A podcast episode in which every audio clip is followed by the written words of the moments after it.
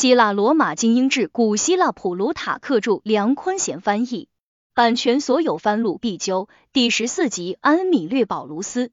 埃米略保卢斯为人慷慨大方，廉洁奉公。他在西班牙之战中崭露头角，之后就任执政官，在与利古里亚人的战争中大获全胜。马其顿国王百修斯挑战罗马霸权，罗马前去讨伐的将军征战不利。罗马人认为不应以政治影响力大小来选拔统帅，应该选举一位真正的将才。埃米略在众亲友和民众的召唤下参加执政官选举，并一举当选，成为百修斯战争的主帅。他整治军纪，连战皆捷，破了举世谈虎色变的马其顿方阵，活捉百修斯。他给予马其顿人自由，去除其身上沉重的枷锁，马其顿人乐服。他用从国王那里获得的巨大财富充实了罗马的金库，士兵们却由于没有分到他们一直垂涎欲滴的马其顿王的财富，而对他大为不满。他差一点失去彰显此次胜利荣耀的凯旋式。埃米略当选监察官，这是在罗马可以取得的最高官位。他去世时，受到了包括被他征服的国家在内的所有人们的尊敬。几乎所有的史学家都同意，埃米略家族是一个古老的罗马贵族世家。那些认为努马国王师从毕达哥拉斯的学者们告诉我们，这一家族的鼻祖是毕达哥拉斯之子马莫科斯。毕达哥拉斯以其优雅的辩才而获得埃米略的雅号。这一家族中的许多人以勇敢著称，他们同样也是幸运儿。即使是在坎奈之战中遭遇不幸的卢奇保卢斯，也展现了他的智慧和勇武。尽管他无法劝阻自己的同僚去做无谓的冒险，只得违心参加战斗，却没有跟着同僚一起逃离战场。相反，当力主进攻的瓦罗在危险时刻逃之夭夭时，他坚守阵地，战死疆场。这位埃米略膝下有玉女，名叫安米利亚，嫁给伟大的司机皮奥。还有一子名叫保卢斯，他就是本片的主人公。他的早年正值罗马国运昌隆、群星璀璨的时代，他以其特立独行而引人瞩目，既不钻研那个时代年轻人去以出人头地的学问，也不走约定俗成的成名路。他既不学习演讲术以便当律师，也不曲意逢迎以讨好民众，这些都是当时赢得声望的潜规则。他并不缺乏这些才能，但是他选择运用他的勇敢正直来为自己建立更加持久的功名。很快，他就把铜柴远远的甩在后面。他竞选的第一个显要职位是市政官，要面对十二个竞争对手，这些人日后都做过执政官。后来，他做了占卜官，成了通过观察鸟类飞行或者天视异象来判断吉凶的罗马祭司。他仔细研究了罗马的古代习俗，将祖先的信仰融会贯通。以前大家认为这不过是一个荣誉职务，经过他的努力，占卜术成为一门最高的学问，从而验证了某些哲学家的定义：宗教就是一门敬奉神明的学问。他用心做好每一件事，心无旁骛，主持宗教仪式时一丝不苟，不增不减。他总是要求同僚们事无巨细认真对待。他说，尽管他们可能认为神明宽宏大量，对于无心之过不会苛责，然而疏忽怠惰对于一个国家而言却是十分危险的。没有人会去明目张胆的破坏国家稳定，但是不注意细节的人在大事上同样会玩忽职守。他治军同样严厉，要求他们遵守古代罗马的军纪，不以哗众取宠讨好士兵。当时的风气是第一次为将者靠向下级施以恩惠来求得再次上位，他却用祭司在传授祭祀知识时的那种精益求精的态度来严明军纪，对违法乱纪者严惩不贷，以此来恢复国家往日的荣光。他认为，公民经过适当的训练和纪律约束，胜利不过是水到渠成的事。正当罗马国内最有经验的将领都忙于与安条克大王作战之际，西部战事爆发，罗马人举国杀奔西班牙。埃米略作为司法官被派往那里，一般司法官出行时以六柄大斧开路。他却有十二柄。因此，身为司法官的他，其实是被授予了执政官的威权。他两度在战场上打败蛮族人，杀死三万人。这些胜利主要归功于统帅的智慧以及指挥得当。他巧妙的利用有利地形，击敌于半渡之中，使他的士兵们轻易获胜。两百五十座城市主动向他投诚，宣誓效忠。他恢复了西班牙行省的和平，返回罗马没有发一分钱的战争财。总体而言，他对赚钱兴趣寥寥。尽管他出手大方，却远未达到挥霍无度的地步。死后留下的遗产还抵不上他妻子带过来的嫁妆。他的第一任妻子是前执政官马索的女儿帕皮里亚，他们的婚姻关系维持了很长一段时间，后来离异。他为他生了两个声名赫赫的儿子，著名的斯基皮昂和费宾马克西姆斯。他们分手的原因我们不得而知，不过一位离过婚的罗马人的说法似乎在这里同样适用。此人遭到有人奚落，他们问他不忠吗？他不漂亮吗？他不会生育吗？他举起鞋子反问他们：这鞋子不新吗？做工不好吗？可他就是挤脚。事实上。大错常常不是分手的原因，由心情不好或者性格不合所产生的小摩擦，倒往往会使夫妻间彼此疏远，以至于无法愉快的生活在一起。埃米略休了帕皮里亚，娶了第二任妻子，与他育有二子，由他亲自抚养，和前任生的两个孩子过继到罗马最伟大也是最显赫的家庭，大儿子过继给五任罗马执政官费边马克西姆斯家。小儿子由他的堂兄弟斯基皮昂阿菲利加努斯收养，并取名斯基皮奥。埃米略的女儿中，一个嫁给加图之子，另一个嫁给埃留斯图贝罗。他是一个道德高尚的人，把罗马人安贫乐道的精神发挥到了极致。埃留斯图贝罗家有十六位近亲，却只有一处农庄。不过一家人倒是衣食无忧，他们只有一所小房舍。妻儿老小人数众多，大家共同栖息在一个屋檐下。埃米略的女儿就生活在其中。尽管她的父亲两度担任执政官，又两度获得凯旋士，她却不以丈夫的贫穷为耻，相反还以他的君子固穷为荣。如今的兄弟和亲戚，除非他们继承的产业被高墙或者河流隔开，否则争吵将永无止境。历史上诸如此类的事例不胜枚举，有心人可以学习和借鉴。书归正传，埃米略当选执政官后，即向居住在阿尔卑斯附近的利古里亚人宣战。利古里亚人是一个勇敢好战的民族，因其毗邻罗马而熟识用兵策略。他们占据了阿尔卑斯山下意大利的边缘地带，以及托斯卡纳海边面朝非洲的地带，与海岸边的高卢人和伊比利亚人混居。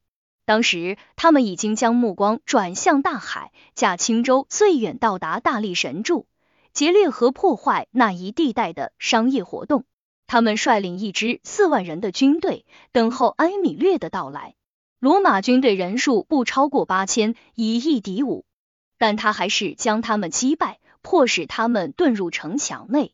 他向他们提出温和合理的休战条件。利古里亚是罗马人与频繁入侵意大利的高卢人之间的屏障。罗马人并不想彻底消灭他们，他们完全信任埃米略，向他交出自己的城池和船只。他在摧毁他们的城墙后，又把城市归还，但是带走了他们所有的船只。仅留下大小不超过三桨的船，他释放了他们在海陆两地抓到的大量俘虏，其中既有外国人，也有罗马人。这些就是他在第一个执政官任内所做的最值得称道的业绩。此后，他不断表达再次担任执政官的意愿，并且有一次成了候选人，但是他未能如愿。于是彻底打消这一念头，专心致志于占卜官的职责和对子女的教育。他的子女不仅像他一样接受罗马古典教育，而且还以异常的热忱学习希腊文化。他不仅为他们严请语法、逻辑和修辞老师，还让他们学习雕塑和绘画、马匹和猎犬的管理，教他们如何打猎。所有的老师都从希腊聘请。他是罗马最慈祥的父亲，只要没有公务在身，他都会和孩子们在一起观看他们的学习和锻炼。当时，罗马人正在与马其顿国王百修斯交战。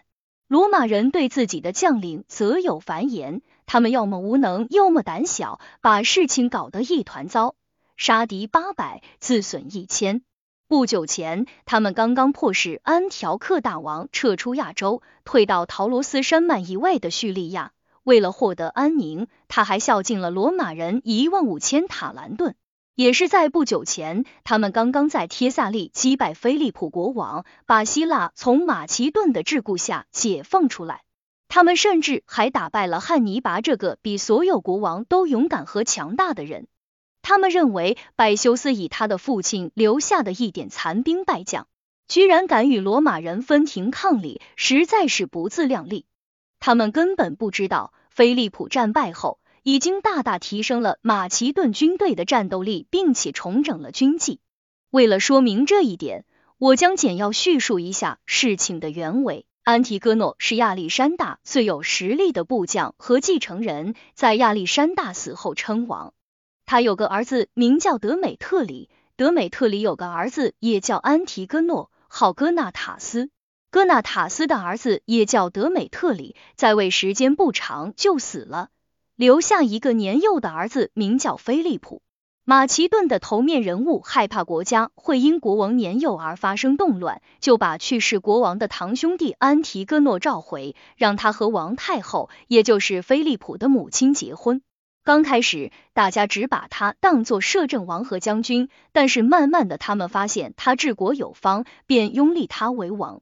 此人有个绰号叫多松，也就是喜欢纸上谈兵的人。菲利普在他死后继位。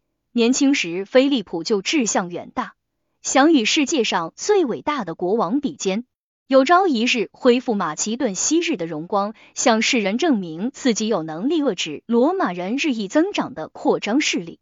但是在斯克托萨附近发生的一场战役中，他被提图斯弗拉米尼努斯击败。向罗马人无条件投降，很庆幸自己只受到了轻微的处罚，就逃过一劫。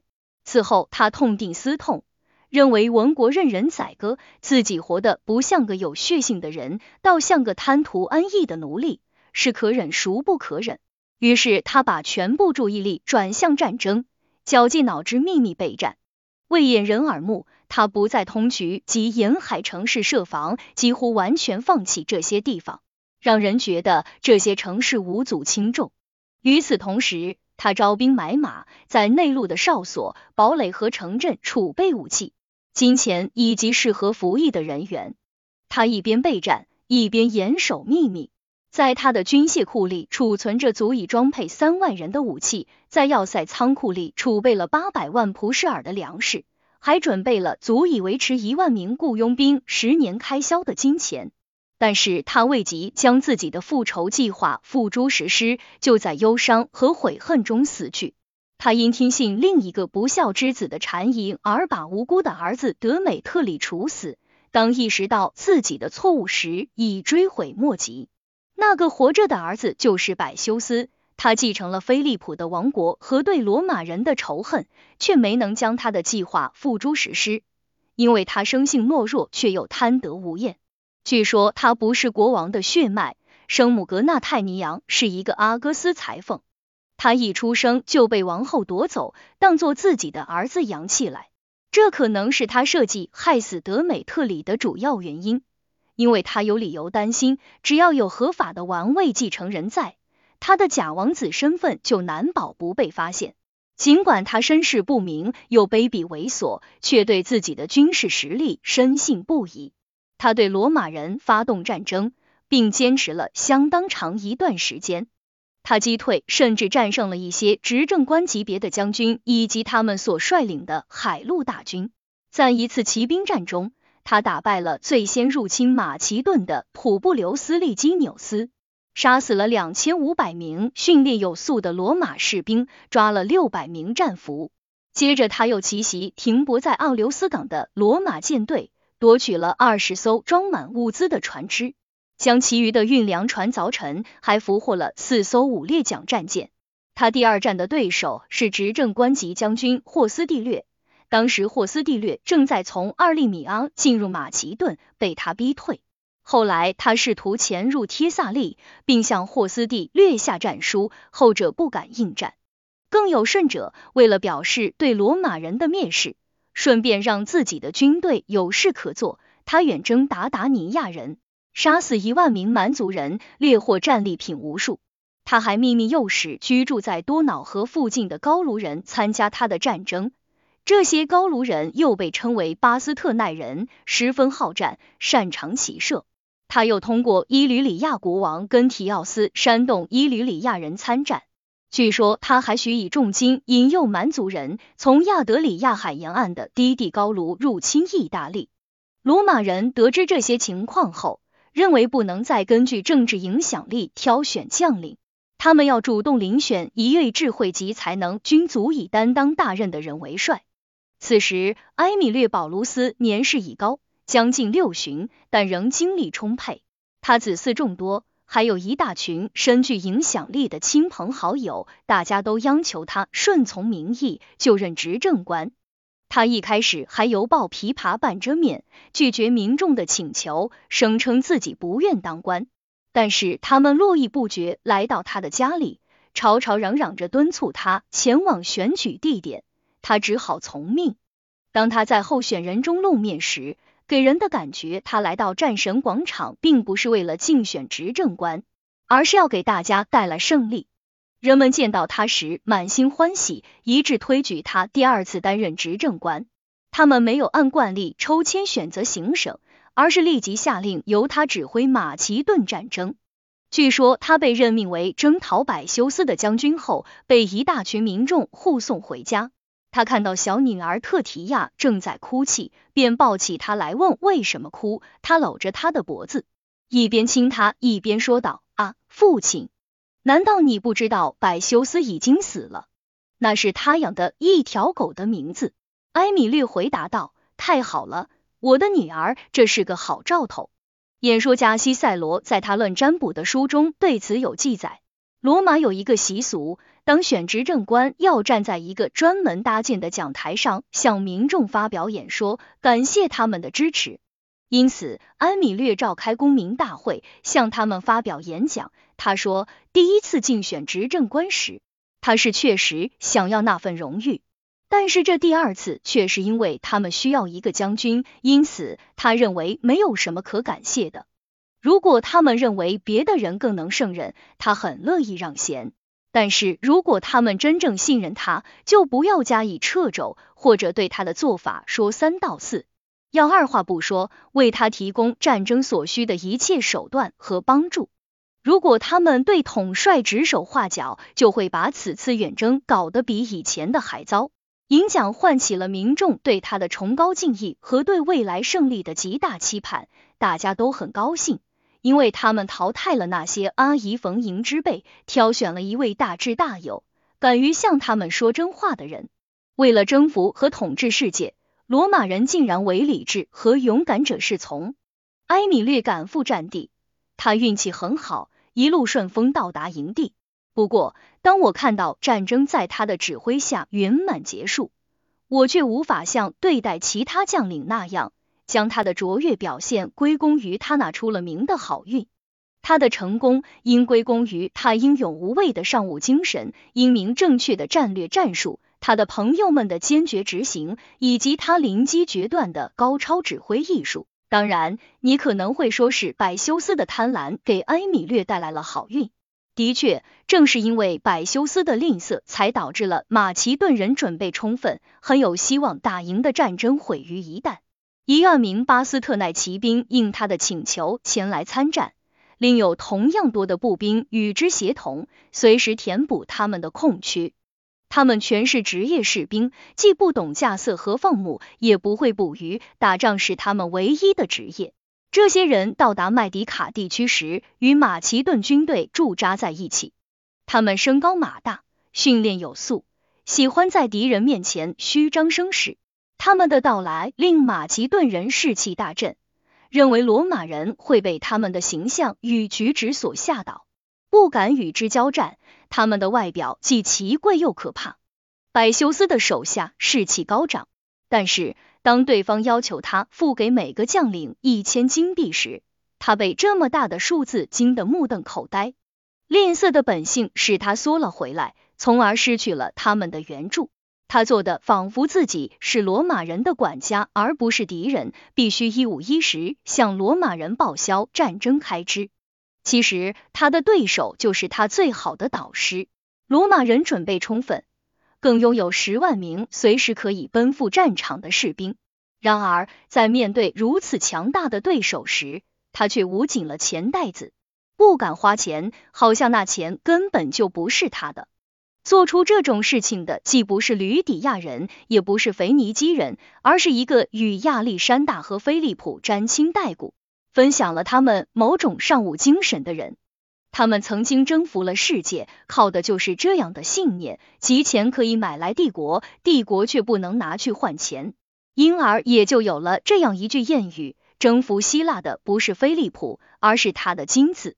亚历山大远征印度时，发现马其顿人因背负太多的波斯战利品而步履蹒跚。他首先烧掉自己的马车，然后劝说其他人照做，大家轻装上阵。拜修斯富甲天下，却不愿为他自己、他的孩子和他的王国舍弃一小部分钱财。他宁愿选择与臣属一起做一个有钱的俘虏，去向罗马人展示他为他们节省了多么大一笔财富。受他欺骗打道回府的不仅仅有高卢人，他以三百塔兰顿为诱饵，引诱伊吕里亚国王根提奥斯在战争中帮助自己，还当着国王使者的面把钱数出来，并打上封条。根提奥斯满以为钱已经到手，就干了一件邪恶无耻的事。把罗马使节抓起来，并投入监狱。百修斯认为，既然根提奥斯已经跟罗马人翻脸成仇，并且用这种罪恶方式把自己绑在了战车上，也就没有必要再在此人身上花钱。他赖掉了那三百塔兰顿，不久后还眼睁睁的看着那个不幸的国王和他的妻子儿女被前来征讨的卢奇阿尼丘斯像拎小鸡一样。从自己的王国绑走而无动于衷，埃米略面对的就是这么一个敌人。他藐视百修斯的为人，但是对他的战争准备和实力并没有掉以轻心。百修斯拥有四千名骑兵，还有不少于四万名重装方阵步兵。他沿着海边驻扎，紧靠奥林帕斯山，无法从地面上靠近。营地四周木栅和堡垒环绕，固若金汤。他准备采取拖延战术，让安米略失老兵疲。此时，埃米略正在冥思苦想，权衡各种策略和进攻方式。他的士兵由于从前纪律松弛，对于等待很不耐烦，不分场合的对他们的统帅指手画脚。他训斥了他们，命令他们少管自己分外之事，只需随时做好准备。像罗马人那样用刀剑去执行统帅下达的任务。他甚至命令夜班岗哨不得携带标枪，由于没有武器防备敌人的进攻，他们就会加倍警惕，不至于在站岗时睡着。最让军队感到困扰的是缺水，只有一点点浑浊的水从一口靠近大海的泉眼中流出，更确切的说是渗出。但是埃米略觉得他们就驻扎在郁郁葱葱的奥林帕斯山脚下，从树的茂密程度推测出地下一定会有泉水。于是他们沿着山脚挖了许多井眼，很快清澈的水流喷涌而出，充满了这些井眼。有些人不相信在有泉水流出的地方隐藏着地下水源，当被挖到的时候，水就流了出来。相反，他们说这些泉水是由于周围的东西液化才变成了水。这种变化的产生是由于潮湿气体遇冷、挤压浓缩形成液体。就好比女人的乳房，并非像盛满乳汁的容器，随时可以流出乳汁，而是营养被输送到乳房，在那里变成乳汁，受到挤压后才流出来。同理，寒冷、到处是泉眼的地方，不会有隐藏的地下水源，或者可以随时为溪涧以及河流提供水源的蓄水池。不过是水蒸气和空气被挤压浓缩，进而变成了水。因此，那些被挖开的地方，水由于受到压力而流出，就像乳汁因受到乳房吸吮而流出一样。水蒸气因而变得潮湿，形成液体。没有被挖过的地方就不会出水，因为没有能够使之液化的运动。但是这种说法又受到了质疑，质疑者认为，基于同样的理由，动物身上也不应该有血液，血液必须是因为受伤才形成的。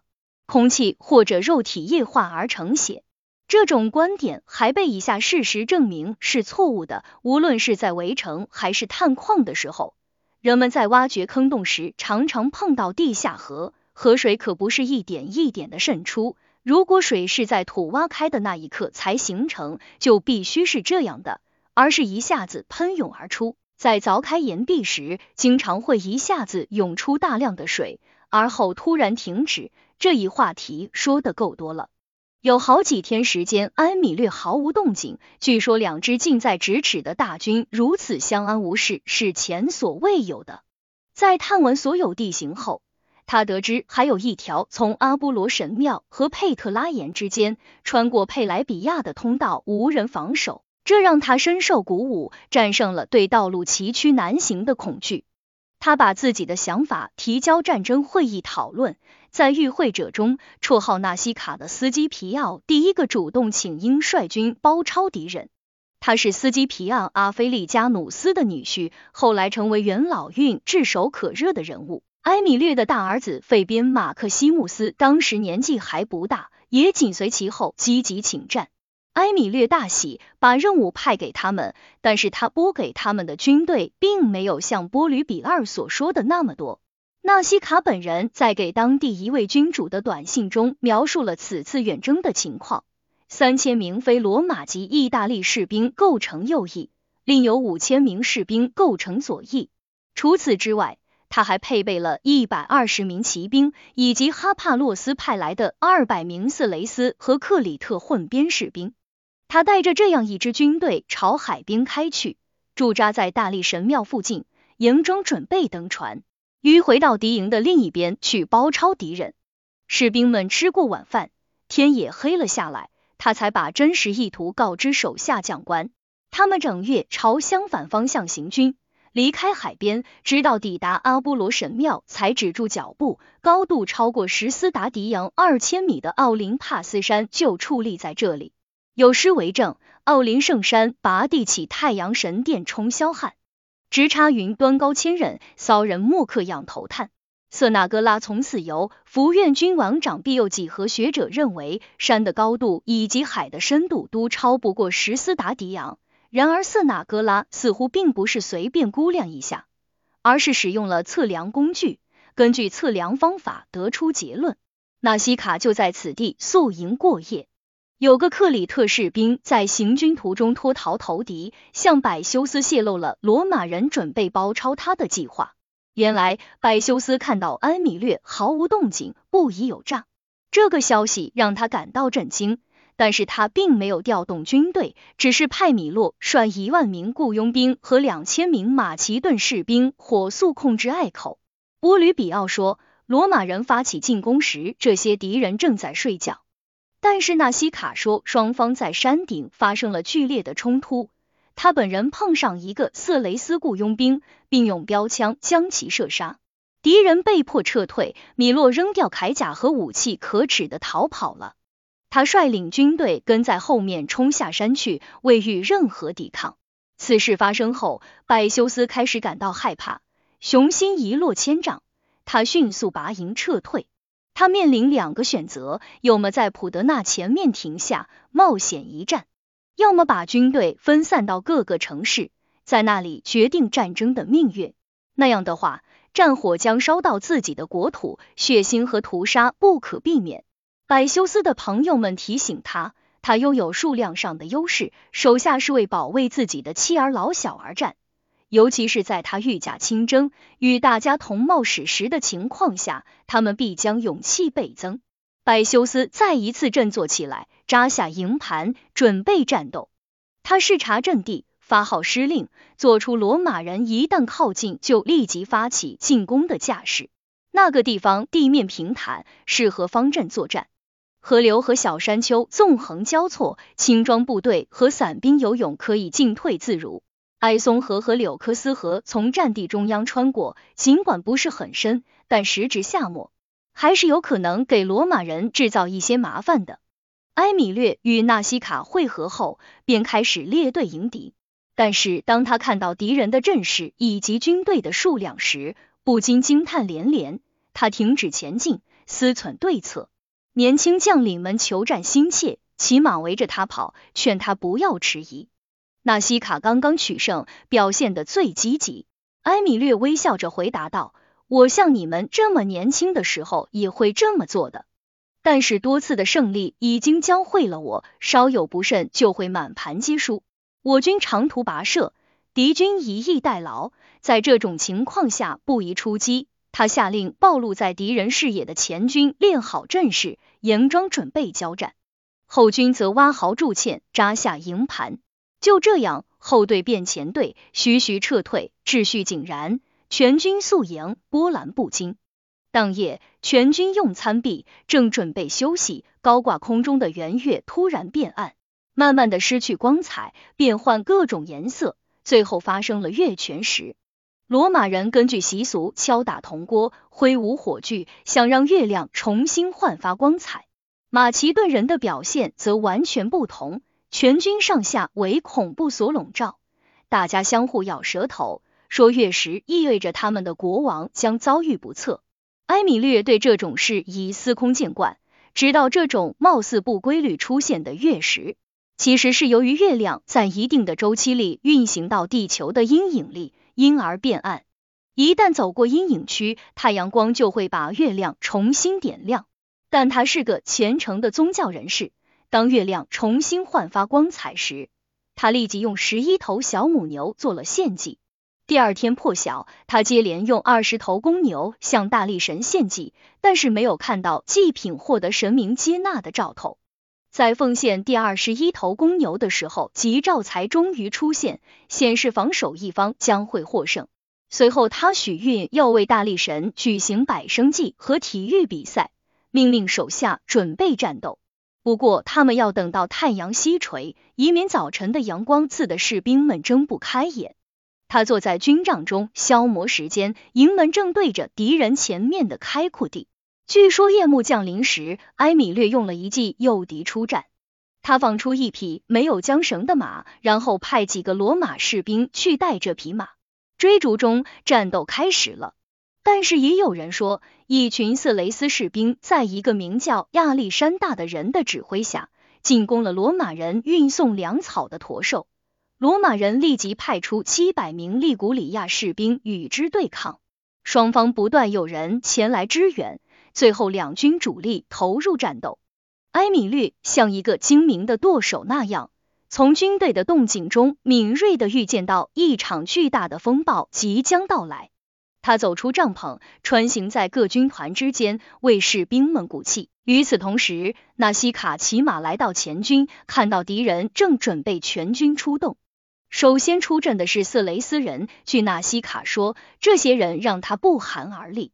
他们个个身高马大，手执金光闪闪的盾牌，身穿黑色短衣，腿上绑着护甲，一边走一边挥舞着架在右肩上的笔直而沉重的铁矛。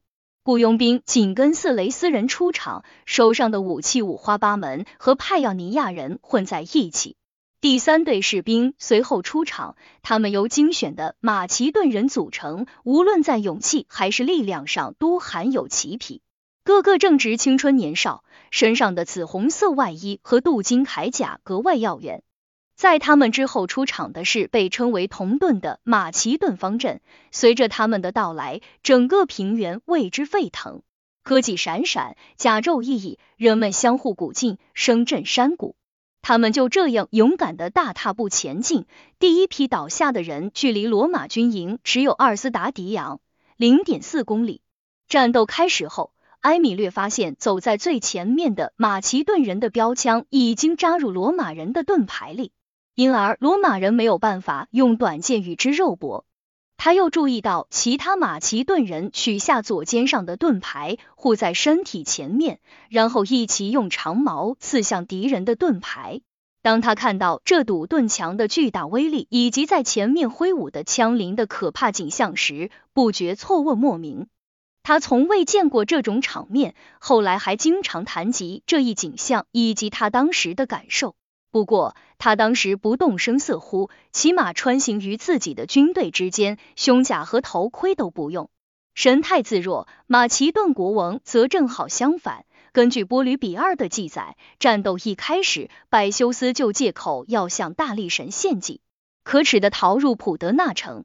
其实神灵根本不会接受懦夫们的祭品，也不会满足他们不切实际的期望。上苍绝对不会答应这样的事，不用参赛就能摘得桂冠，临阵脱逃却凯旋而归，从不付出却功成名就，或者行事邪恶却顺风顺水。但是神明听进了埃米略的祈祷，他手持利剑祈求胜利，一边战斗一边呼唤神明助他一臂之力。有位名叫波塞多纽的人写了一本篇幅颇长的百修斯战史。此人自称生活在那个时代，亲身经历了这些事件。他否认百修斯是因为害怕或者借口献祭而离开战场，说在战斗爆发的前一天，百修斯的大腿被马踢伤，尽管行动不便，朋友们也极力劝阻，他还是命令手下人牵来战马，没有披挂就上了战场。在枪林弹雨中，他被一杆铁枪击中左肋，尽管不是枪尖，却把他的衣服划破，留下一道久久没有消退的淤伤。以上是波塞多纽维百修斯所做的辩解。罗马人无法突破方阵，有个名叫萨留斯的佩利格纳指挥官一把抓起军团的旗帜投向敌阵。意大利人一向把丢失军旗视为奇耻大辱，佩利格纳人一见。疯狂的冲入敌阵，战斗进入白热化，双方死伤惨重。一边想用短剑砍开长矛阵，或者用盾牌把敌人砸回去，或者用手把敌人推开。马其顿人一边则双手紧握长矛，刺穿那些挡道的人。任何盾牌或者甲胄都抵挡不住长矛的穿刺。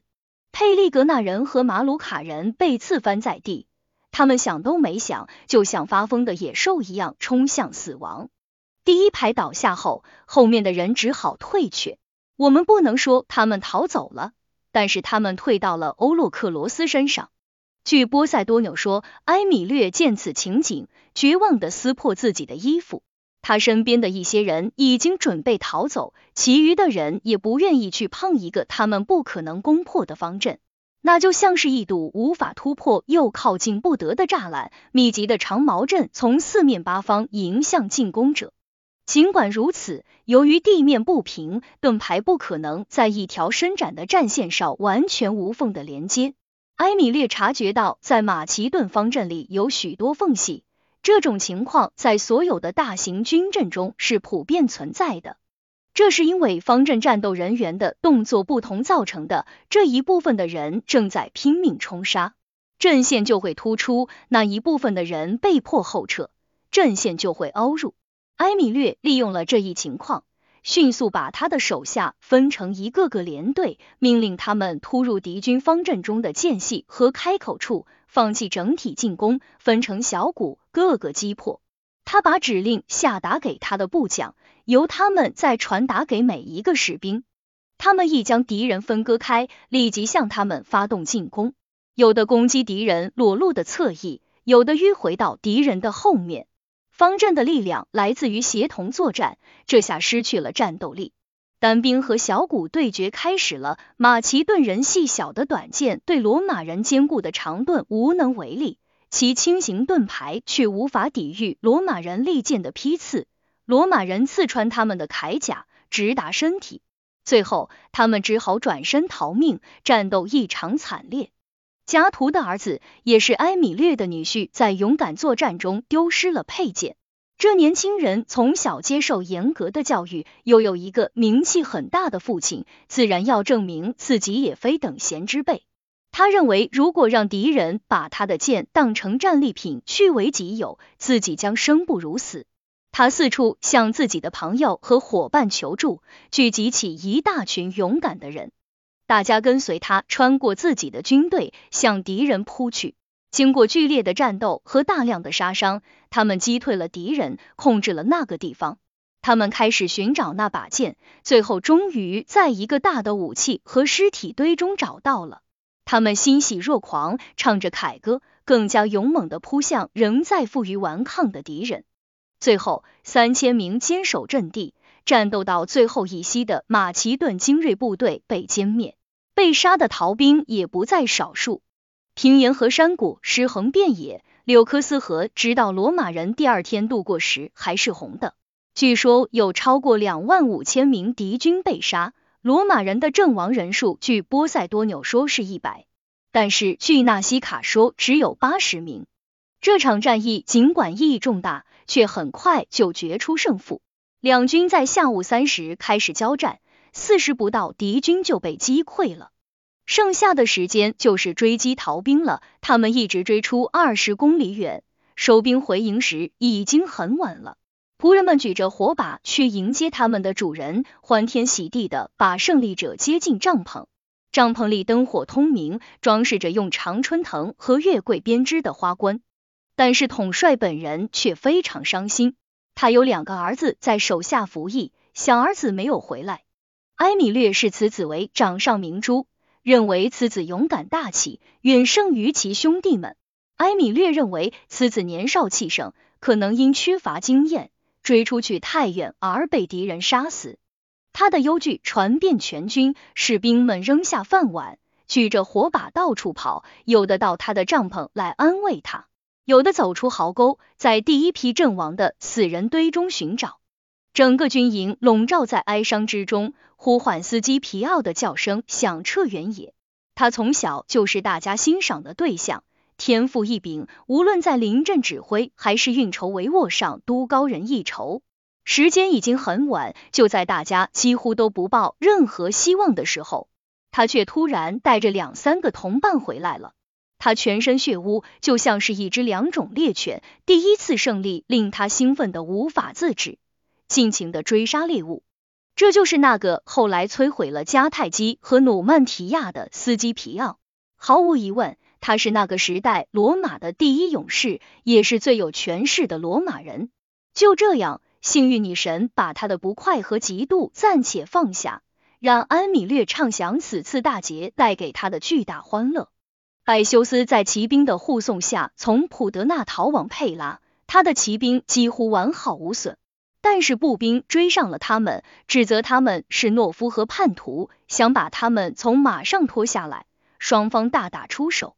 艾修斯担心发生兵变，不走大家熟悉的路。为了防止被人认出来，他脱下紫色外袍，用马驮着，手上拿着王冠。他从马上下来，牵着马走，好和朋友们说话。他的随从有一个假装停下来系鞋带，另一个假装引马，还有一个要喝水，故意拉在后面，慢慢的离开了他。他们对他的残暴比对敌人还害怕。最近的厄运扰乱了他的心绪，为了使自己脱离干系，他把所有失败的原因都归咎于别人。他在夜间抵达佩拉。他的斯库欧克托和欧代奥前来觐见，他们谈起了他从前所犯的错误，不合时宜的对他提出忠告。盛怒的他用匕首把他俩全部杀死。此事发生后，除克里特人阿尔凡德、埃托利亚人阿克德莫和博奥提亚人尼延外，所有人都离他而去。普通士兵中只有克里特人还跟着他，却并非出于忠诚。他们围着他的钱袋子转，就像蜜蜂绕着蜂巢飞一样。他随身携带大量财宝，慷慨的赏赐给克里特人大量金杯银盏和其他器皿，价值达五十塔兰顿。他抵达安菲波利斯，随后前往加列索斯。惊魂稍定，他那根深蒂固的贪婪的毛病就又犯了。他向朋友们诉苦。说，由于自己运备，把一些属于亚历山大大帝的金盘子给了克里特人，他眼泪汪汪的请求持有这些东西的人拿宝贝和他换金钱。那些对他了如指掌的人很清楚，他不过是在和克里特人玩班门弄斧的把戏。但也有人信以为真，把财宝交了出去，结果上当受骗。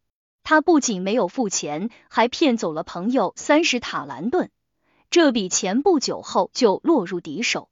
他们一起乘船前往萨莫色雷斯，从那里逃往双子庙寻求庇护。马其顿人一向热爱自己的国王，但是这一次似乎他们的脊梁骨断了，全体臣服于埃米略。仅仅两天时间，他就成了整个国家的主人。这似乎印证了那些把他所做的一切都归功于好运的说法。在安菲波利斯也出现了不同凡响的征兆。埃米略在那里祭神，仪式刚刚开始，突然一道闪电击中祭坛，木头燃烧起来，把祭品烤熟了。最最不可思议的是，神灵在捷报传播中的作用。在大拜百修斯与普德纳后的第四天，在罗马的人们正在观看赛马，突然赛马场门口有人报告，埃米略在一场大战中打败百修斯，征服了整个马其顿。消息传开，满城欢喜，整整一天欢呼声响彻全城。但是人们却找不到消息的出处，大家都是道听途说，这件事很快就被遗忘了。几天以后，确切的消息传来，大家不禁啧啧称奇。先前的消息看似虚幻，却是如假包换的事实。据载，意大利萨格拉河战役的消息在同一天传到伯罗奔尼撒；希波战争中穆卡勒战役的消息也在同一天传到普拉泰亚。罗马人打败塔昆和拉丁联军时，罗马很快就出现两个高大英俊的人，宣称带来了战地的消息。人们猜测他们是卡斯多和波洛克斯兄弟。他们在广场的喷泉边给浑身冒汗的马降温。第一个和他们说话的人对胜利的消息感到惊奇。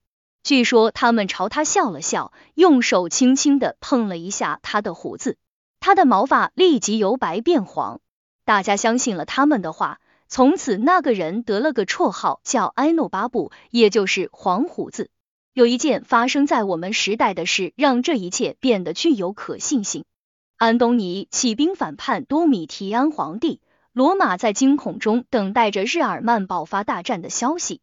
不知何故，全城的人们都在谈论胜利的消息，说安东尼被杀，全军覆没，无意逃脱。这消息传得神乎其神，一些官员甚至开始献祭。但是，当人们追踪消息的源头时，却发现只是空穴来风。大家你推我，我推你，最后石沉大海。由于缺乏可靠的证据，这事很快就无人提起。不过，当多米提安率兵准备出战时，在半路上遇到信使，接获胜利的捷报。大家这才发现，流言正好就在胜利的那一天出现，但是两地的距离足有四千公里之遥。这件事在我们这个时代已是尽人皆知。书归正传，埃米略的同僚克纽斯沃大维率罗马舰队停泊在萨莫色雷斯。出于对神明的尊敬，他允许百修斯在庙中避难，但也采取措施防止他从海上逃跑。尽管如此，百修斯还是说服克里特人欧罗安德用小船将他和他的财宝偷偷运出去。这个典型的克里特小人接了财宝，让百修斯在夜里带着他的孩子和必要的侍从来到德美特神庙附近的码头。但是天一黑，他就独自驾船离开了。可怜的百修斯不得不带着他的妻子儿女从庙墙的窗户爬下来，这已经是相当凄惨了。他们都不习惯于艰苦的逃亡生活。他在岸边徘徊，天降破晓时，有人告诉他看见欧罗安德的船已经驶入大海，他只能从心底里发出一声哀鸣。此时逃脱之路已断，他和他的妻子重新逃回墙内。当罗马人发现他们时，已经鞭长莫及。他把孩子们托付给宠臣伊昂，伊昂却背信弃义，把他们交给了罗马人。这成了迫使百修斯向罗马人投降的主要推手，因为即便是野兽也有舐犊之情。他求见自己最信任的纳西卡，但是纳西卡不在。他哀叹自己的不幸，却无计可施，只得向沃大维投降。贪生怕死比贪婪更可耻。在这里，这种性格中的弱点在他身上暴露无遗，使得他失去了连最不幸的人都不会被剥夺的东西——怜悯。他求见埃米略，埃米略从座位上起身，在朋友们的陪同下接见了他，眼睛噙着泪水，把他当作是受到天谴、命乖运喘的大人物。但是百修斯却展现出最令人不齿的一幕。他扑倒在埃米略的脚下，抱住他的双膝，像懦夫一般苦苦哀求。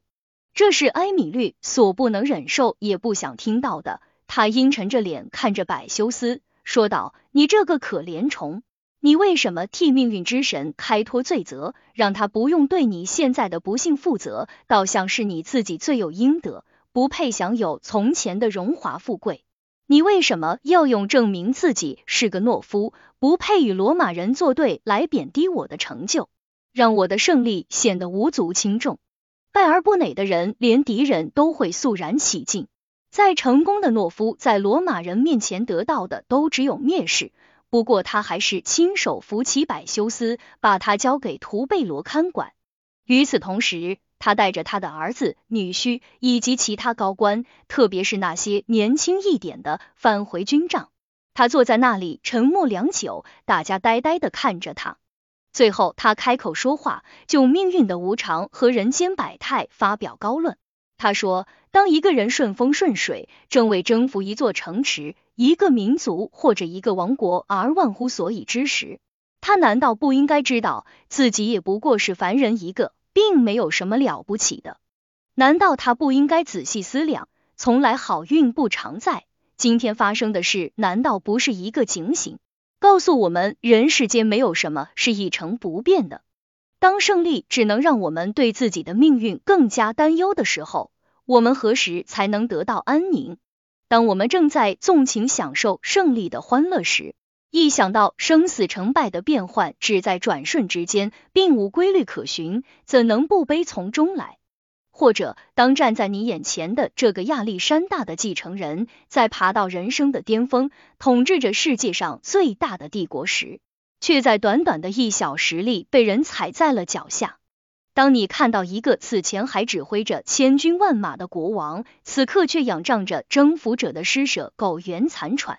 难道你还会相信我们会永远鸿运高照？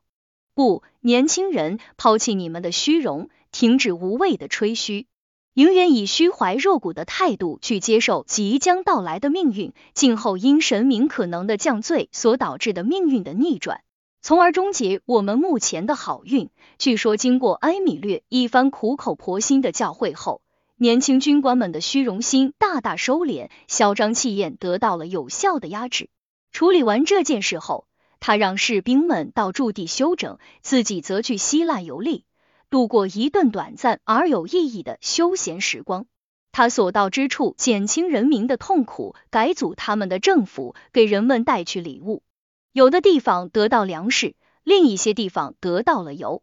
这些东西都取自马其顿国王的仓库。据说国王的粮仓堆积如山，在所有人都获得救济后。还有大量剩余。在德尔菲，他看到一个方形的白色大理石柱，原来的设计是要在上面放置百修斯国王的黄金雕像的。他命人把自己的雕像放上去，说被征服者应该给征服者腾位置。据说在奥林匹亚，所有的人都听到他说的那句话。佩迪亚斯雕刻出荷马心目中的宙斯神。来自罗马的十人委员会抵达后。他把城市和国家归还给马其顿人，让他们根据自己的法律自由的生活，只需向罗马人缴纳一百塔兰顿的贡赋，比他们原先交给国王的少了一半。他举办各种各样的文艺演出和体育比赛，祭祀神明，大宴宾朋，所有费用均慷慨的取自国王的金库。他很熟悉待客之道，对不同阶层和不同品味的人区别对待。毫无差池，令希腊人叹为观止。大家发现他对宴享之事也十分留心，尽管日理万机，依然能明察秋毫。令他感到欣慰的是，在所有这些盛大而隆重的场合中，他本人总是大家关注的焦点，也是大家快乐的源泉。有人对他事必躬亲表示不解，他示意道：“治军如燕想，前者给敌人带去恐惧，后者为朋友带来欢乐。他以其慷慨大度和大公无私而广受称道。他对王宫中堆积如山的金银财宝视若无睹，悉数交给财政官上缴国库。他只允许酷爱学习的儿子们取走国王的藏书，还给了他的女婿图贝罗一只五磅重的银盘，作为他英勇作战的奖赏。这就是我们在前面提到的那位全家十六口人生活在一起。仅靠一座小农场维持生计的图贝罗，据说这是埃留斯家拥有的第一件银器，是对勇敢者的褒奖。在此之前，无论是他们还是他们的妻子，都从未使用过金银器皿。一切安排停当后，他辞别希腊，他谆谆教诲马其顿人要珍惜和保护好他们从罗马人手中获得的自由权，遵守法律，团结友爱。之后，他前往艾皮罗斯，云老院有令，那些追随他征讨百修斯的士兵可以洗劫这个国家的城镇。为了达到出其不意的效果，他召见每个城市中的头面人物，命他们在指定的时间里交出个人以及庙宇中的金银财宝。他借口搜查和接收财物，向每个城市派去一队士兵，由一个百夫长带队。当约定的时间到来时，这些士兵一起发作，同时袭击了这些城市里的人，开始劫掠。在一个时辰里，有十五万人变身奴隶，七十座城市遭到洗劫。然而，在造成如此大范围的毁灭性破坏后，每个士兵只分到区区十一德拉克马的钱。战争的结局令人不寒而栗。整整一个国家的毁灭，到头来只为每一个特定的人带来这么一点少得可怜的好处。这件事完全违背安米略的谦谦本性。事后，他前往阿里昆，军队从那里起航返回意大利。他乘坐国王的十六排桨大船溯台伯河而上，船上用缴获的武器和紫色以及大红的旗布装饰的富丽堂皇。当船徐徐划来时，罗马人挤在河岸迎接他，提前领略即将举行的凯旋式。士兵们早就对国王的财富垂涎三尺。当他们不能如愿以偿时，不免偷偷迁怒于埃米略。但在表面上，他们只是抱怨他过于严厉和专断。对于他的凯旋式，他们兴味索然。塞维加尔巴是埃米略的政敌，在埃米略的手下任护军。他了解士兵们的情绪。于是壮起胆来，公开反对授予埃米略凯旋式。他在士兵中散布不实之词，进一步挑起他们的不满。他甚至要求保民官把公民大会延长一天，因为当天只剩下四个小时，他没有充分的时间对埃米略提出指控。保民官们让他有话快说，他开始发表长篇大论，对埃米略横加指责。他占用了全部剩余时间。天黑时，保民官们宣布散会，士兵们更加群情激愤，群聚在加尔巴周围，共同密谋，准备第二天一早包围卡皮托。保民官们已经决定，下一场公民大会将在那里举行。天一亮，投票开始。第一个部落投票反对举行凯旋式。这消息很快从公民大会传到了元老院。民众对埃米略受到如此不公的对待感到非常伤心，但是他们只能表达不满，却无力回天。云老院的头面人物严厉指责这一卑劣行为，认为如果听任士兵们剥夺埃米略的凯旋式，长此以往，这些人必将变得更加暴力和难以掌控。他们相互鼓励，共同压制士兵们的嚣张气焰。他们强行通过拥挤的人群，集体登上卡皮托，要求保民官们推迟投票。他们有话要和民众说。所有议程全部停止，会场安静下来。马克·萨维略站起来发表讲话。他担任过执政官，曾在一场战斗中杀死过二十三个胆敢向他挑战的敌人。他说。现在我比任何时候都看得更清楚，安米略·保卢斯是多么伟大的统帅，他取得了何等辉煌的胜利，而他所率领的只不过是一支叛乱成风、卑鄙无耻的军队。我实在想不通，一个曾经以举行战胜伊吕里亚人和利古里亚人的凯旋式为荣的民族，却因嫉妒心作怪，不愿看到马其顿国王被有接菲利普国王和亚历山大大帝的所有荣耀，在强大的罗马面前威风扫地。曾几何时，你们为一个偶然吹进城来的胜利传言而向神明献祭，祈祷有朝一日看到这个消息被证实。如今你们的将军凯旋而归，胜利已毋庸置疑，你们却要剥夺神明的荣耀和自己胜利的喜悦，这难道不奇怪吗？难道是因为他的功劳太大让你们害怕，还是因为你们决意饶恕自己的敌人？如果是这样，与其出于对你们将军的嫉妒而拒绝凯旋式，倒不如对敌人大发善心更好些。你们实在是无耻到了极点！一个身上没有一处伤疤、眼尊处优、脑满肠肥之人，竟胆敢在我们这些在枪林弹雨中出生入死的人面前，对一个将军指手画脚。他一边说，一边脱去外袍，露出胸口上密密麻麻的伤疤，又转过身，暴露出身体上平时不轻易示人的部分，对加尔巴说：“你会为此嘲笑我是吧？我却以此为荣。”因为这些伤疤是我在疆场上日月驰骋、服务同胞时落下的。开始投票吧，我要跟在投票人的后面，看看有哪个卑鄙不知感恩的家伙会支持一个蛊惑人心的政客，而不是一个真正的将军。据说这番话堵住了士兵们的嘴，使他们回心转意。所有部落一致决定，问埃米略举行凯旋式。凯旋式以下面的风格进行。罗马人在大广场、环形广场的赛马跑道以及全城最方便观看表演的地方搭建看台，观众全部穿着白色外袍。寺庙大门洞开，里面放满花冠和香料。官员们驱走进入交通要道的人员，保持道路畅通。此次凯旋式持续三天。头一天时间很紧，二百五十辆马车载着从敌人那里夺取的雕塑和画像依次走过。第二天，一长串的马车拉着做工最精良、外观最豪华的马其顿铠甲走过，全部为黄铜和金刚制作，刚刚经过抛光，闪闪发亮。这些甲胄看似被随意堆放，实则经过巧妙安排。头盔被放在盾牌上，胸甲放在护颈上。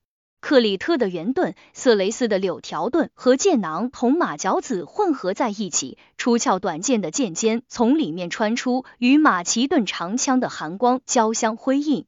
所有这些武器装备被松散的捆在一起，随着车辆的颠簸，相互敲击，铿锵作响。即使敌人已被打败，这些都不过是战利品，还是让人看后心有余悸。运载武器的马车走过，紧跟其后的是三千名抬着银币的人。银币装在七百五十只容器里，每只装三塔兰顿，由四个人抬着。还有一些人拿着银碗和各式各样的酒具，摆出各种姿势，以便于人们观看。这些器皿无不做工精湛，美轮美奂。第三天一早，号手率先出场，他们吹的不是游行或者宗教入场式的号角。而是激励战士们奋勇杀敌的冲锋号。跟在号手后面的是身穿滚边僧袍的年轻人，他们牵着一百二十头用于献祭的公牛，公牛脚上镶着金，头上以彩带和花冠装饰。他们的后面跟着一群少年，抬着装成祭奠用酒的金盆和银盆。紧接着是抬金币的队伍，和银币一样，金币也是每三塔兰顿一箱。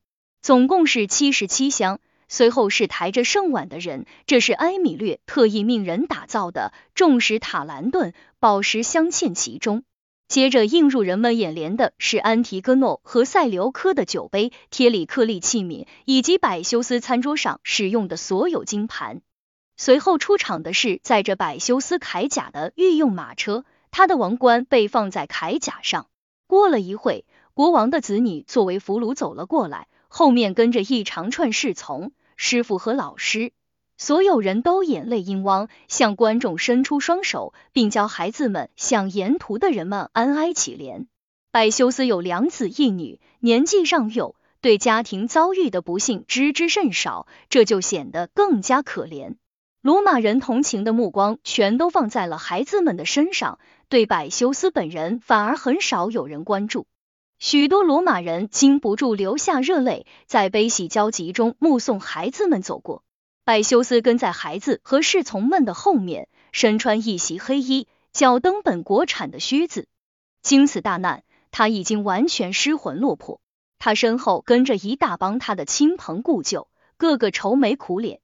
他们不停的用一双泪眼看着百修斯，让旁观者觉得他们一心哀叹百修斯的不幸，把自己的命运全然置之度外。百修斯曾经派人向安米略提出请求，希望可以不被带到凯旋式上游街示众。埃米略对他的贪生怕死极为不屑，派人回复道：不论从前还是现在，他都可以做到义不受辱。实际上是告诉他自我了断，以免受辱。可是那胆小鬼没有这个种，依然心存侥幸，让自己被当作战利品展示。随后是各城邦派来向安米略祝贺胜利的代表团，他们送来了四百顶桂冠，全部纯金打造。随后埃米略出现了，即使没有眼下壮观的场面，他也是一个值得一看的人物。他坐在装饰华丽的战车上，身穿点金紫袍，右手举着月桂枝，全军上下都手举桂枝，分成小队，跟在统帅的战车后面。按照惯例，有人一边唱着赞歌，一边开着玩笑；另一些人齐唱凯歌，颂扬埃米略的功绩。没有一个人品高尚的人会嫉妒埃米略的功绩，所有人都对他称羡不已。不过，伏羲祸之所以磨难在所难免。荷马有云：幸福人生向来都是苦乐参半，祸福相依的。埃米略有四个儿子，如前所述，斯基皮奥和费边已经被其他家族收养，另外两个是他与第二任妻子所生，年纪尚轻，由自己抚养。其中之一在凯旋式前五天死去，年仅十四岁；另一个在凯旋式之后第三天死去。四十十二岁，没有一个罗马人不对他的不幸感同身受，所有人都对命运的残酷感到不寒而栗。他肆无忌惮的把哀伤带进一个充满幸福、欢乐和喜庆的家庭，硬是把眼泪与胜利的歌声、哀痛与凯旋的颂歌搅和在一起。埃米略正确的认识到，勇气与决心不仅可以用来抵御坚甲利兵，更可用来抗击一切不幸。因此，他调整自己的心态，以适应当前复杂矛盾的处境，把国家利益置于个人得失之上，用喜事来冲淡家庭的不幸，绝不允许任何东西令这场胜利黯然失色。他埋葬了第一个儿子，就赶去参加凯旋式；第二个几乎在凯旋式刚刚结束时就死去了。他召集公民大会，向他们发表演讲。人们看到的不是一个需要别人安慰的人，反而是他在劝告自己的同胞公民不要为他的不幸感到难过。他说：“我对于人世间的事从不畏惧，但是对于冥冥之中最无常善变的命运女神却怀有深深的戒惧。因此，尽管在这场战争中我一直顺风顺水，但还是预感到会有一波汹涌的逆流。”我在一天之内就横渡伊奥尼亚海，从布林迪西抵达科尔库拉。五天后，我向德尔菲的阿波罗献祭。又过了五天，我抵达马其顿军营。在完成了惯常的献祭和服壤仪式后，我正式履职，并且在十五天的时间里，光荣的结束战争。尽管事事顺遂，我对善妒的命运女神并未掉以轻心。既然我在战争中毫发未损，我就主要担心命运女神会在海上和我翻脸。当时我正率领得胜的军队班师回朝，船上携带大量的战利品，还有一个已经成为阶下囚的国王。但是我却平安归来，看见整个国家变成欢乐的海洋，大家都忙于庆祝和祭神。这一切并没有除去我心中的疑虑，因为我知道命运女神在给人们带来好运的同时。从来没有不夹带某种祸殃的，我始终惴惴不安，担心会有什么灾难降临到这个国家。直到我家遭此大难，我这颗悬着的心才终于放下。就在凯旋式前后的日子里，我先后埋葬了我的两个最优秀的儿子，我的法定继承人。如今我最担心的事情已经发生，警报解除。我真诚的相信，在可以预见的未来，命运女神不会再为难你们，因为我们取得的伟大胜利而招致的嫉妒，已经在我的身上得到了充分的宣泄。它让战胜者与被战胜者共同成为人生无常的明证。区别只在于被战胜者百修斯儿女健全，而战胜者埃米略却儿子双亡。据说这就是埃米略对民众的发言，恢宏大度、悲天悯人，是完全发自内心的真情告白。尽管他对百修斯的处境十分同情，并且尽可能对他表示友好，但他能做的也仅限于把百修斯从被罗马人称之为卡克的普通监狱。转移到一所更干净、条件更好的地方。据说他在被关押期间绝食而亡，但是也有人说他的死法非常奇特。看守他的士兵因某种原因对他既鄙视又痛恨，由于找不出更有效的办法来折磨他，就不让他睡觉。每当他想休息时，就想方设法骚扰他，让他一刻不得休息。就这样逐渐耗干他的体力。直至死亡，他的两个孩子也在他身故之后死去。第三个孩子名叫亚历山大，据说擅长塑造和雕刻小型人物，是个手艺精湛的艺术家。他能熟练运用罗马人的语言，后来成为市政长官的书记员，在工作中表现优异。大家公认安米略征服了马其顿，给民众带来了巨大的利益。最让大家满意的就是他带回了巨额财富。充实了国库。此后，一直到希尔提和潘萨任执政官，安东尼与沃大维爆发第一次战争期间，罗马人没有向国家交过一分钱的税。在埃米略身上还有一项非常显著的特点，尽管他深受普通民众的爱戴和尊敬，却总是站在贵族一边。他从未有过哗众取宠的言行。而是一如既往的在所有政治议题上支持贵族阶层，这成了后来阿皮攻击斯基皮昂阿菲利加努斯的理由。二人都是当代最具影响力的人物，曾同台竞争监察官之职。阿皮家族一向与贵族阶级渊源深厚，得到贵族和元老院的支持。另一位尽管来头也不小，却广受民众的爱戴与支持。看到司机皮奥来到大广场，身边簇拥着一大群下等百姓，有的甚至还是刚刚获得自由的解放奴，个个懂得聚拢人气、操纵辩论，利用威胁和喧哗通过他们提出的议题。阿皮不禁发出一声长笑道：“呃，埃米略·保卢斯，要是你泉下有知，你的儿子居然要靠公告人安米略和利基纽斯·菲洛尼科斯的帮忙才能当上监察官。”你一定会哭晕过去的。斯基皮奥之所以能够长期博得民众的好感，是因为他不停的给民众好处。埃米略尽管站在贵族一边，却和那些千方百计讨好民众的平民派政客一样，深受民众的喜爱。他们的做法把这种感情表现得淋漓尽致。除其他荣誉外，他们认为他配得上监察官这一职位。监察官是罗马最神圣，也是最有权威的职位，拥有广泛的权利，包括可以对个人的私生活展开调查。他们可以褫夺云老运议员的身份，用他们认为最合适的人替补。他们可以没收年轻人的马匹，作为对他们生活不检点的惩罚。此外，他们还可以对个人的财产进行评估，组织人口统计。根据埃米略的统计，当时罗马的人口为三十三万七千四百五十二人。他宣布马克埃米略雷必达为首席元老，此人获此殊荣达四次之多。他还把三位表现不佳的人逐出元老院。他和他的同僚马奇菲利普在对待歧视阶层的人方面也表现出同样的谦和态度。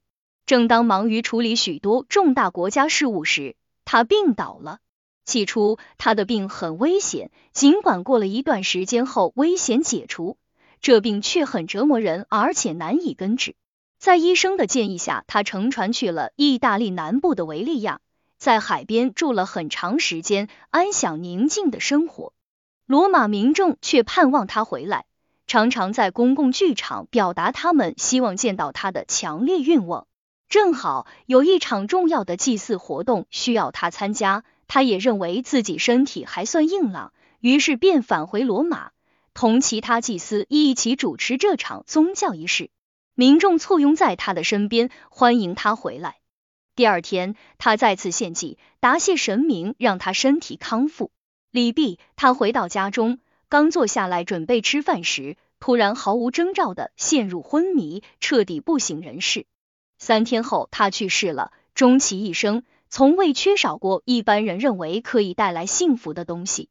他的葬礼盛况空前，令人称羡。他的英勇品德在无与伦比的葬礼仪式上得到淋漓尽致的体现。不是因为有黄金象牙做陪葬，也不在于奢华的排场，而是满载来自同胞公民，甚至是敌人的尊敬、荣誉和爱戴。许多当时正好在罗马的西班牙人、利古里亚人和马其顿人参加了葬礼。他们中年轻力壮的人抬着棺木，年长者跟在后面，称呼安米略为他们国家的恩人和救星。因为不仅是在征服的过程中，他宽仁厚德的对待他们，而且终其一生，他一直照顾他们，关心他们的福祉，待他们如亲人一般。据说他的全部财产加起来不足三十七万塞斯特，由他的两个儿子共同继承。但是最小的儿子斯基皮奥因为被更富有的阿菲利加努斯家庭所收养，因此把财产全部留给了自己的兄长。以上就是安米略的生平事迹和为人。